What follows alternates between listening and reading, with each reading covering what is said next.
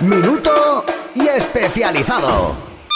Hola, soy Enrique Alonso desde la redacción de Eurogamer.es y esta semana en la web os traeremos nuestras primeras impresiones de Nier Automata y el análisis de For Honor, una de las principales apuestas de Ubisoft para este 2017. Saludos Europlay desde la ps4.com, soy Javi Andrés y esta semana es la semana, bueno, de la acción, ¿no? Tenemos ahí dos grandes exponentes como son Nier Automata, que ya sabéis que recoge lo mejor del rol japonés de Square Enix y lo mejor de la acción eh, a espada rápida eh, de Platinum Games, la gente que hizo Bayonetta, y también tenemos eh, por otro lado For Honor, samuráis, vikingos, todos enfrentados, también caballeros medievales en, en, un multijugador que promete muchísimo. Y como no, para los que prefieran más las armas, Sniper Elite 4 es la otra gran propuesta esta semana que nos tiene muy atareados. Así que ya sabéis, www.laps4.com, ahí tenéis toda la información detalladísima. Un abrazo.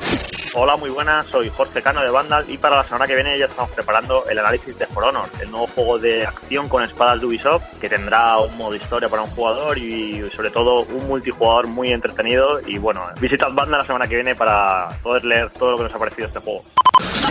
La mayor comunidad de players de la radio. Europlay. Europlay. Con Quique Peinado y Kiko Beja.